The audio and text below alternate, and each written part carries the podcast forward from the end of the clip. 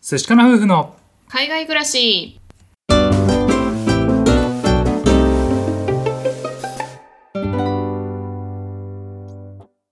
こんにちは寿司かな夫婦のカンナですあつしですこのチャンネルでは私たち夫婦のこと海外生活のことについて2人で配信していますはい皆さんいつも聞いてくださってありがとうございますありがとうございます私たち夫婦はオーストラリアに今住んでいるんですけれどもブリスベンとゴールドコーストっていうね街に久々に2年ぶりぐらいかなううんん、訪ねてきましたでその時にですね音声配信で知り合った方がいらっしゃってそこでね初めてお会いすることができたんですけれども、うんはい、今、えー、とインスタグラムとかで毎日ねライブとかあの発信をされている太郎さんという方がいらっしゃいましてでその方とねお会いすることができましたはい音声配信を通して出会った人と初めて会ってすごい嬉しかったよねあそうだね、はいお忙しいんですけどねあの時間を作っていただいてご飯をね食べに行ったんですけれども、うんまああのねお声を聞いていた通りあの本当にね素敵な方で、うんなんかこう会うだけでねあのすごい嬉しい気持ちにさせてもらったねそうだねまあいろいろとお話を聞かせてもらったりとか話を聞いてもらったりとかして、まうんあ、すごいね充実した時間を過ごすことができましたはいでそこで、まあ、今回太郎さんにいただいた言葉があってまあそれがねすごく私たち夫婦に響いたのでご紹介したいなっていうふうに思いますはい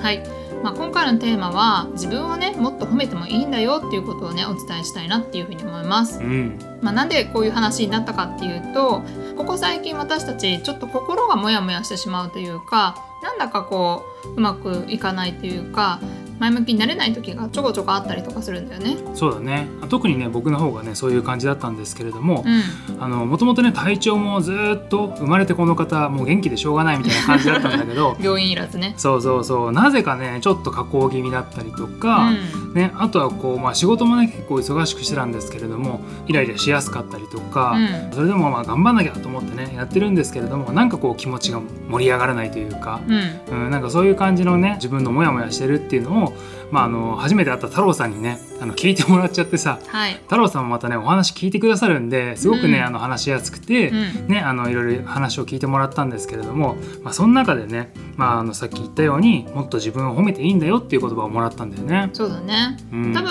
私たちはそこまで自分では思ってないけれども結構完璧を求めていたりだとか、うんなんかもっと頑張らなきゃ結果出さなきゃとかなんかそういう風に感じやすいタイプなんだよね。あそうだねうん普、通にね生活をして、ね、自分たちで必要な分お金を稼いでさで健康でね元気に生きてるだけでもうそれだけですごい素晴らしいことだと思うんだけども、うん、ついついねあのもっとこうなったらいいのにとか、ね、こうしたいなとかでそれに対してあ全然できてないじゃないとかさうんなんかそういうことが気になってあんまりね自分のことをこう肯定してあげられないっていうねそういうふうにね陥ってたなと今となっては思うよね。そうだね割と自分に厳しめで自分に自信とか満足とか得られない状況とかも多かったので、まあ、特に私たち妊活がうまくいってないとかう、ん、ね、仕事も忙しい状況だったりとかなんかそういうことが重なってくると余計にね、うん、そういう風な気持ちに陥りがちなのかなっていう風には感じるんですけれども、うんまあ、そこでね太郎さん曰く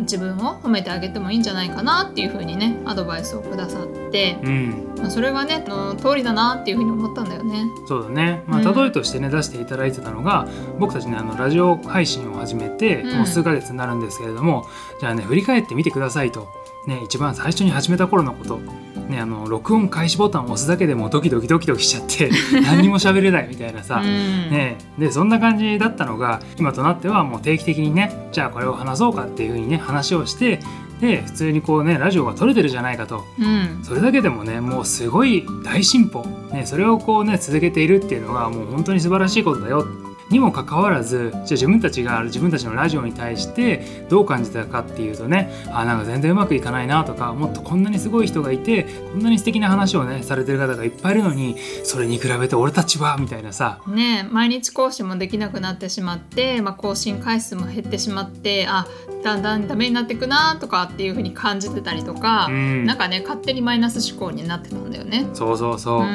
ねえ誰と比べてんだって話なんだけど も散ね々ね今まで他人と比べるんだとかっていう話をしてたにもかかわらずやっぱりそういうふうに思考が陥りがちになってしまっていて、えうんでねでも実際にこう具体的な例を出してもらった時にいや本当その通りだよねと思ってねうん本当最初このラジオを始める時なんて何回撮り直ししたかとか声めちゃくちゃこもってて何言ってるかわかんないとかそいろいろあったのにもかかわらずそういうね私たちの進歩というかっていうのを自分たちで評価を全然していなかったなっていうふうに思ったよねう本当だね、うん自分たちにねなぜか厳しいよねそうなんだよねううんん、